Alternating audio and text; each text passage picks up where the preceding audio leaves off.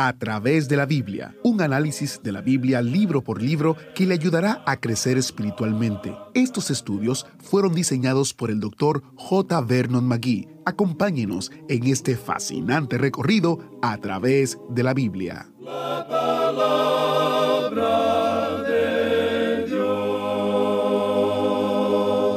El programa de ayer lo describió bien. Cuando uno intenta vivir esa buena vida, entre comillas, se queda sin nada, incluso cuando consigue todo aquello que uno quiere. Todos conocemos a muchas personas que persiguen el viento, como Salomón describió la inutilidad de la vida aparte de Dios.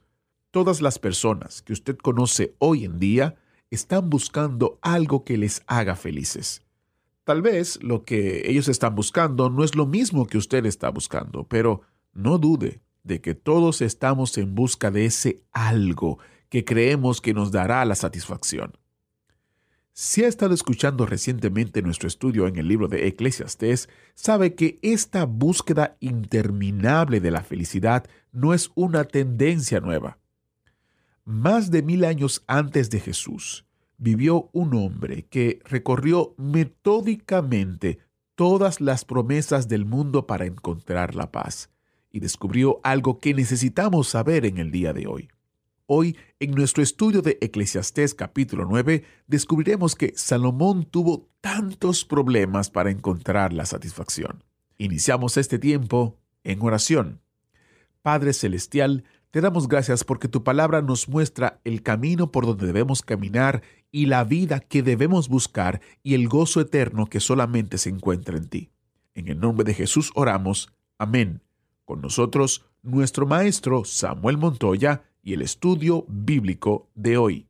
Nos encontramos hoy, amigo oyente, en una sección que hemos llamado la del bienhechor. Aquí es donde vemos a este hombre actuando. Esta es la clase de persona que dice, bueno, yo creo que si usted paga sus deudas y vive una vida buena, Dios lo va a aceptar así. Esta es la clase de persona que se mantiene siempre en medio del camino en la carretera de la vida. Esa es la clase de persona que realiza sus negocios en las luces brillantes de la ciudad, pero que vive en los suburbios, en la zona exclusiva, en un vecindario aparte de los demás, tomando las cosas con calma y diciendo, yo voy a llegar al cielo por mis propios medios. Estoy logrando mi propia salvación, y después de todo, yo soy una persona muy buena. Ese es, pues, el hombre que tiene una dura filosofía de la vida. Hay muy poco gozo en la vida de este hombre. Él tiene su hora feliz cada atardecer antes de su cena cuando toma su cóctel. Pero él llega a unas conclusiones muy tristes. La realidad en verdad es otra. Y ya hemos tratado de destacar algunas de las enseñanzas que encontramos en este libro y que son bastante radicales. Alguien dice después de escuchar un mensaje de Eclesiastés, bueno, eso es una enseñanza muy radical. Y así lo es, amigo oyente. Aquí tenemos al hombre debajo del sol, como hemos dicho antes. Aquí no tenemos el punto de vista cristiano. Lo que estamos mirando aquí es algo completamente diferente. Tampoco representa esto el punto de vista de Dios. Esta es la conclusión a la que ha llegado el hombre debajo del sol. Y son cosas muy radicales. Este hombre cree en dividir las riquezas. Tiene ideas socialistas. Tiene muchas ideas grandes que no son exactas. Y vamos a ver eso en el día de hoy, especialmente aquí en el capítulo 9 de este libro de Eclesiastés. Para mí, este es un capítulo bastante triste, digamos de paso. Ese libro en la Biblia es como la oveja negra de la manada. Es lo mismo que las tiendas o carpas de Kedar en un escenario completamente blanco. Las tiendas de Kedar eran fabricadas de la lana de las ovejas negras o de las cabras negras. Como ya hemos podido apreciar, parecería que aquí este libro estuviera en contradicción con algunas otras porciones de las Escrituras. Se expresa ideas que están en contra de las grandes enseñanzas de las Escrituras. Y lo realmente alarmante de este libro es que ha sido el favorito de los ateos.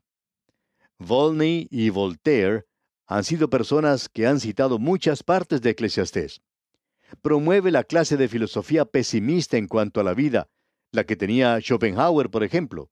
Y una de las cosas más sorprendentes es que algunos de los cultos o sectas más modernas de la actualidad dedican la tesis principal de su sistema basados en este libro, y este capítulo 9 es el que ellos utilizan para indicar que el alma duerme. Ahora, ¿cómo llegó este libro a formar parte del canon de las Escrituras? ¿Cómo reconcilia uno las enseñanzas que se encuentran aquí? ¿Cómo encuentra uno armonía entre las cosas que aquí se dicen y la vida cristiana?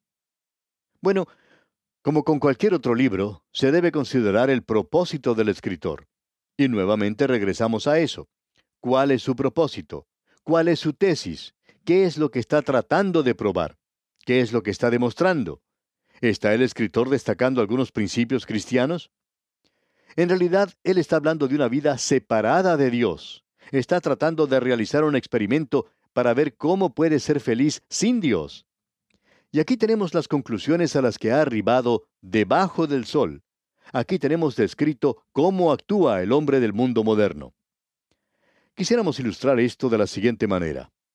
Entre la marea alta y la marea baja existe lo que se llama la marea media, y eso es el nivel del mar. Bueno, existe en el día de hoy una forma de vida debajo del nivel del mar. Y también existe un modo de vida sobre el nivel del mar. Así es que tenemos dos mundos. Está el mundo debajo del nivel del mar, y allí existen ciertos elementos químicos. En la superficie es diferente. Existen las moléculas. Debajo es acuático. Arriba es gaseoso. En la superficie existe aves con plumas, mientras que debajo existen peces con escamas y aletas. Pues bien, tenemos allí dos formas de vida. Las aves del aire no le dicen a los peces que algo anda mal con ellos porque no tienen plumas. Y sobre la superficie del mar, uno puede abrir la boca y respirar profundo. Pero debajo del nivel del mar, si usted hace eso, pues va a tener muchos problemas. En realidad, el mono y el barracuda podrían tener alguna discusión en cuanto a la dirección donde está el nivel del mar. Para el barracuda está arriba, para el mono está abajo. Ahora, Eclesiastés está debajo del sol. La vida cristiana está en los lugares celestiales. Allí es donde está Dios. El punto de vista de Dios es sobre el sol. Así es que ahora estamos observando dos formas de vida. Tenemos la vida debajo del sol. Esta es una existencia mundana, separada de Dios, un futuro y una eternidad sin Dios, y aquello que es espiritual y de Dios se deja de lado. Pues bien, la vida cristiana es un contraste completo con esto, ya que hoy nosotros hemos sido salvos por la gracia de Dios y para demostrar su gracia. Así es que tenemos aquí dos esferas diferentes y las leyes y principios de la una no pueden ser aplicados a la otra. Están tan separados como aquello que está debajo del nivel del mar y aquello que existe sobre el nivel del mar. Usted, amigo oyente, puede estar perdiendo tiempo al decirle a una persona que no es creyente, si usted ha sido resucitado con Cristo, busque las cosas que son de arriba. Esa persona ni siquiera está en Cristo. No entiende de qué está usted hablando. Así es que uno no pierde el tiempo hablándole de esa manera. Es como tratar de enseñarle a volar a un perro cuando éste solo le gusta la tierra y nada más y no tiene ningún interés en volar. Pues bien, Salomón escribió Eclesiastés. Y como ya hemos dicho anteriormente, tenemos aquí un informe de los experimentos que él realizó con la vida. Él probó hacer de todo debajo del sol para ver si podía encontrar satisfacción para su alma. Y en este capítulo, solo esa expresión de debajo del sol se repite como seis veces. Debajo del sol y todo debe ser interpretado bajo este tema. Ahora, él ya ha probado otras cosas. Él trató de obtener conocimiento, y llegó a la conclusión de que el hacer muchos libros no tiene fin. Él probó el placer y el resultado fue el aborrecimiento de la vida. Él probó las riquezas también y llegó a la conclusión de que el que ama el dinero no se saciará de dinero. Luego probó la religión. Y usted se convierte en un lunático o un ladrón, en un fanático o en un extraviado. Existe dos caminos si usted va a tratar de recorrer el sendero de la religión. Luego este hombre probó la fama. Mejor es la fama, dijo, que el buen ungüento. Eso es lo que dice este hombre. Luego probó la moralidad y todo lo que él podía decir era, todo es vanidad y aflicción de espíritu. El escritor Thackeray escribió una novela llamada La Feria de las Vanidades. Si usted la ha leído alguna vez, entonces conoce la historia de Becky.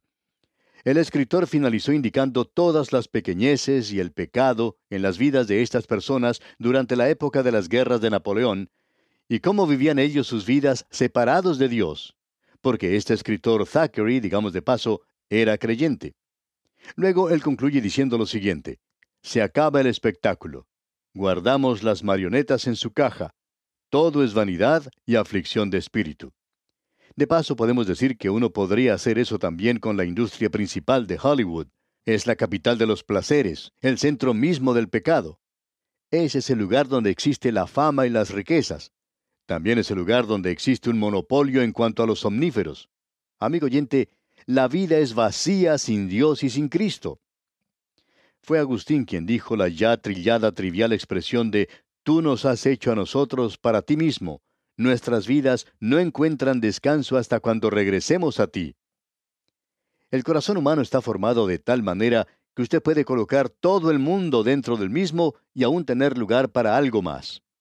Sin embargo, cuando usted tiene a Cristo en su corazón, amigo oyente, su corazón no es lo suficientemente grande como para darle cabida a Él, porque Cristo es la respuesta y Él es la única respuesta. Uno puede ir solamente en una dirección sin Cristo, pero con Él existe una vida abundante. Ahora, con todo esto en mente, observemos este capítulo 9 y leamos lo que dice aquí el primer versículo. Ciertamente he dado mi corazón a todas estas cosas para declarar todo esto, que los justos y los sabios y sus obras están en la mano de Dios. Que sea amor o que sea odio, no lo saben los hombres, todo está delante de ellos. Es decir, el escritor nos dice aquí que Él no sabe nada. Esa es nuestra posición. Y esa es la posición de muchas personas en la actualidad. No están preocupadas acerca del futuro eterno. No entran en eso para nada porque no saben nada acerca de eso. Y el versículo 2 dice, Todo acontece de la misma manera a todos. Un mismo suceso ocurre al justo y al impío, al bueno, al limpio y al no limpio, al que sacrifica y al que no sacrifica, como al bueno, así al que peca, al que jura como al que teme el juramento. Es decir, que no hay ninguna diferencia en cuanto a la dirección a la que usted se dirija, ya que siempre va a tener el mismo resultado. Y ahora, ¿cuál es la respuesta a todo esto de debajo del sol? Usted debe comprender que esa no es la respuesta de Dios. Este es el hombre debajo del sol. Y leamos ahora el versículo 3. Este mal hay entre todo lo que se hace debajo del sol, que un mismo suceso acontece a todos, y también que el corazón de los hijos de los hombres está lleno de mal y de insensatez en su corazón durante su vida, y después de esto se van a los muertos. Es decir, amigo oyente, que usted es la víctima de las circunstancias, y por tanto todos deberíamos compartir las riquezas. ¿Ha escuchado eso alguna otra vez, amigo oyente? Esa es la conclusión a la que arriban aquellos que están debajo del sol. No es necesario que usted trabaje porque, después de todo, no existe ninguna diferencia si uno trabaja o si no trabaja. La vida es como una lotería. Y ya que usted no logró conseguir lo suyo, la persona que tuvo la suerte y la recibió debería compartirlo con usted. Amigo oyente, así es el hombre debajo del sol. ¿Es esto algo conocido para usted? Alguien ya trató de basar una ideología política en esto y pensó que sacaba algo nuevo. Pero Salomón lo dijo con mucha anterioridad.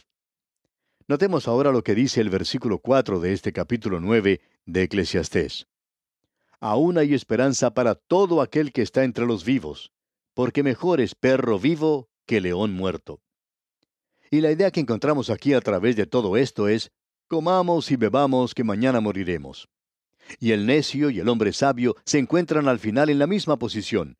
Después de todo, mejor es perro vivo que león muerto. No hay mucha diferencia. Pero sigamos adelante aquí porque lo que se nos dice es algo tremendo. Leamos el versículo 5 porque los que viven saben que han de morir, pero los muertos nada saben ni tienen más paga, porque su memoria es puesta en olvido.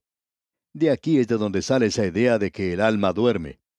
También tenemos en este capítulo otro versículo que menciona esto, y es el versículo 10. Aquí usted tiene la filosofía del hombre debajo del sol. Esta es la conclusión a la cual Salomón ha llegado de que uno puede vivir como vive un perro. Así es que no hay mucha diferencia si uno es león o perro, porque cuando uno muere, bueno, uno simplemente es como un perro. Eso es lo que dicen los ateos también. Y observando el lado humano, el lado físico, amigo oyente, cuando el cuerpo del Hijo de Dios va a la tumba, ese cuerpo duerme, eso es cierto. Pero el apóstol Pablo nos dice, ausentes del cuerpo, presentes con el Señor. Ahí es donde va la persona. Y usted y yo, amigo oyente, estamos solo viviendo en este tabernáculo terrenal en la actualidad. Como usted puede ver, amigo oyente, este no es un punto de vista cristiano. Aquí tenemos al hombre debajo del sol. Cierto hombre dijo en una ocasión, bueno, el hombre es como un perro. Cuando muere, se acaba todo. Y eso es lo que se nos dice aquí. Este es el final. Ahora, el versículo 6 de este capítulo 9 de Eclesiastés dice, También su amor y su odio y su envidia fenecieron ya, y nunca más tendrán parte en todo lo que se hace debajo del sol. Es decir, que esta vida es algo fútil, frívolo, no tiene ningún propósito, ningún significado. Usted es nada más que un animal. Aquí tenemos a la evolución con una venganza, aunque un poquito diferente. Lo que él está diciendo aquí es que el hombre no vino del animal, sino que el hombre es un animal. Y eso es mucho peor hoy porque nosotros pensamos que venimos de algún lugar y que ya hemos recorrido bastante del camino que nos estamos dirigiendo a Sión y es una Sión terrenal. Ahora el versículo 7 dice, Anda y come tu pan con gozo, y bebe tu vino con alegre corazón, porque tus obras ya son agradables a Dios. Usted es un bienhechor, así que coma, beba, diviértase, porque mañana va a morir y usted va a tener una hora feliz. Así es que desde las cuatro de la tarde hasta las siete de la noche nos embriagamos bien y esa es la vida. Eso es vivir. Los que hacen eso en esta vida probablemente están viviendo una existencia más monótona de la que uno se puede imaginar. Ahora el versículo 8 dice, En todo tiempo sean blancos tus vestidos, y nunca falte un cuento sobre tu cabeza. Ah, vístase bien, tiene que mostrar una buena fachada. Y el versículo 9 dice, Goza de la vida con la mujer que amas todos los días de la vida de tu vanidad que te son dados debajo del sol, todos los días de tu vanidad, porque esta es tu parte en la vida y en tu trabajo con que te afanas debajo del sol. Y amigo oyente, hay muchos matrimonios de personas que no son salvas y están disfrutando de la vida. No hay ninguna duda en cuanto a eso. Eso desde su propio punto de vista, por supuesto.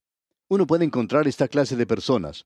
Ah, ellos tienen sus problemas, tienen sus días tenebrosos, pero esta es la actitud que ellos tienen. Escuche, tratemos de hacer las cosas lo mejor que podamos. Todos los días de tu vanidad, dice aquí, porque esta es tu parte en la vida y en tu trabajo con que te afanas debajo del sol. Escucha ahora lo siguiente porque aquí tenemos otro versículo en el cual se basa esto del dormir del alma. Todo lo que te viniera a la mano para hacer, hazlo según tus fuerzas, porque en el Seol, a donde vas, no hay obra, ni trabajo, ni ciencia, ni sabiduría. Por supuesto que así es, porque cuando uno coloca este cuerpo en el sepulcro, este cuerpo que hoy puede manejar, o puede utilizar su cerebro para estudiar o realizar ciertas actividades mentales, cuando usted lo coloca en la sepultura, pues no va a estar realizando ninguna de esas cosas. Es decir, que aquí es donde usted debe hacer su decisión, ya que el cuerpo ahora, en la sepultura, probablemente se desintegre. El cuerpo está formado de unos 16 elementos y el suelo también está formado de unos 16 elementos y el cuerpo regresa al suelo. Polvo eres y al polvo serás tornado, eso nos dice en cuanto al cuerpo. Pero el espíritu regresará a su creador. Es decir, que usted es una persona y tiene que responder ante Dios. Y vamos a poder observar esto cuando leamos el capítulo 12 de este libro de Eclesiastés. Así es que esto no nos enseña en realidad que el alma duerme. Es el punto de vista del hombre debajo del sol, y eso es lo que dice aquí. Llegamos ahora al versículo 11, y esto trata con la injusticia social, los grupos de la minoría y las masas. Escuche lo que dice el versículo 11 de este capítulo 9 de Eclesiastés. Me volví y vi debajo del sol que ni es de los ligeros la carrera, ni la guerra de los fuertes, ni aun de los sabios el pan, ni de los prudentes las riquezas, ni de los elocuentes el favor, sino que tiempo y ocasión acontecen a todos. La vida es una gran lotería, y si a usted le toca nacer negro, usted va a tener sus problemas. Si usted nace blanco, usted también va a tener sus problemas. Y si usted nace amarillo, pues va a tener problemas también. Todo no es más que una suerte. No hay nada que uno pueda hacer en cuanto a eso. Así es lo que se indica en este pensamiento aquí. Así es que lo que uno tiene que hacer es tratar de mezclar todo junto y luego dividirlo. Porque nosotros no vamos a estar aquí por mucho más tiempo. Amigo oyente, ¿qué punto de vista sobre la vida es este? Sigamos ahora adelante y leamos el versículo 12 donde dice, Porque el hombre tampoco conoce su tiempo, como los peces que son presos en la mala red, y como las aves que se enredan en lazo, así son enlazados los hijos de los hombres en el tiempo malo, cuando cae de repente sobre ellos. Esto vuelve a regresar a la filosofía materialista. Eso es lo que mencionamos el otro día cuando hablamos de esas personas que regresaban del trabajo y que tenían esos puntos de vista fatalistas. Ya hemos hablado de esto y no existe ninguna autoexplicación para la persona que tiene este punto de vista. Por tanto, podemos ver lo que dice aquí el versículo 13. También vi esta sabiduría debajo del sol, la cual me parece grande. Y notemos también lo que dice el versículo 14. Una pequeña ciudad y pocos hombres en ella, y viene contra ella un gran rey, y la asedia y levanta contra ella grandes baluartes. Escuche con atención, amigo oyente, porque aquí hay una parábola. ¿Quiere usted levantar la carga, la bandera de los oprimidos? ¿Quiere usted defender a los grupos de la minoría?